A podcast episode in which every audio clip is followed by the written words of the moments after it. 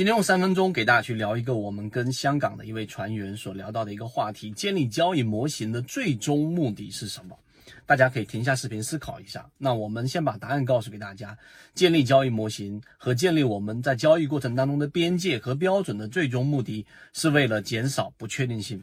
那这个话题呢，其实呃跟实战的这个关联非常之强大。举个例子，就像近期我们在给大家讲的金鱼报九自存，从前面那一波低吸到这一波起来，接近起来了大概百分之十五到百分之二十左右的一个高度。结果呢是在这个八号的时候，周一我们在进化岛里面给大家看到了一个信号，什么信号呢？就这个标的出现了一个在日线级别的顶分型，这个就是缠论的作用。它出现了日线大级别的顶分型，意味着在短期内已经出现了一个很明显的抛压，以及我们说顶分型是什么？就是高点是三根 K 线当中高点当中的最高点，低点也是三根 K 线当中的低点当中的最高点，这个就是一个顶分型，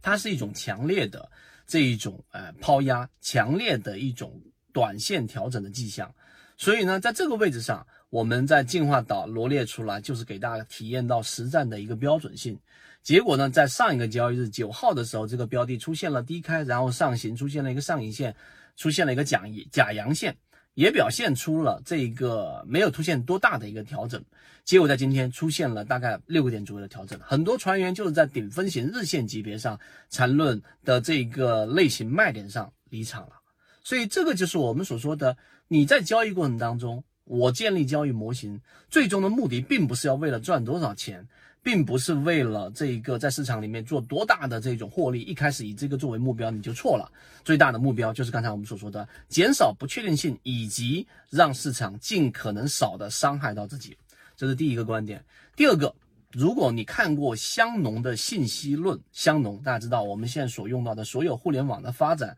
都来自于这个划时代的香农对于信息的一个理解。时间关系，我在这里面没有办法给大家充分的去描述大致的意思。香农所告诉给我们的，我们的信息从最原始的这一种方式，我们说的零和一、零和一、零和一，到现在我们所有的。啊，这一个数据，我们所有的这一种电脑、手机之所以会发展到这种程度，都是源自于香农用一篇论文告诉给我们，所有的信息都可以通过零和一这样的表示来表达出来。那信息里面就有一个信息的冗余，它里面还有另外一个核心的观点，就是我们之所以在沟通过程当中，像现在我们在沟通，有很多的这一些口水话和辅助语言，我们现代的这种语言，如果我把它转换成文言文，那它就是很短的内容，里面的信息冗余就很小。那为什么要有信息冗余呢？其实就是为了避免信息在传递过程当中减少的这一种误差。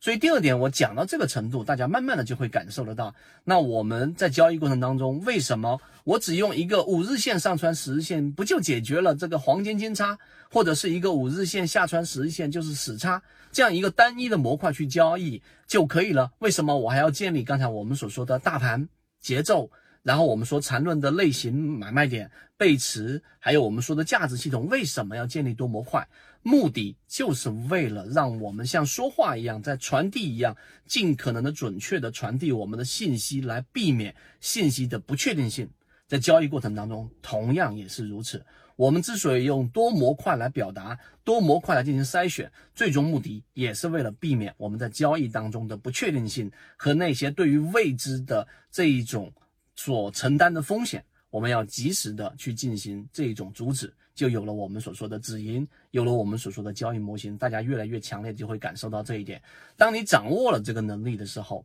你能够把不确定性尽可能的降到最低，尽可能让市场对于你的不确定性伤害降到最低的时候，实际上你不知不觉的就已经走向了第一个目标，就是你的盈利了。这个是实战，这个是我们所给大家表达出来，大家可以。在实战过程当中运用到的，希望今天我们的三分钟对你来说有所帮助，和你一起终身进化。最近很多喜马拉雅的股友说怎么找不到了啊？如何才能找到我的完整专栏？这里简单给大家说一下，我们现在用的是 SD 八幺八幺二，欢迎加入圈子，系统进化。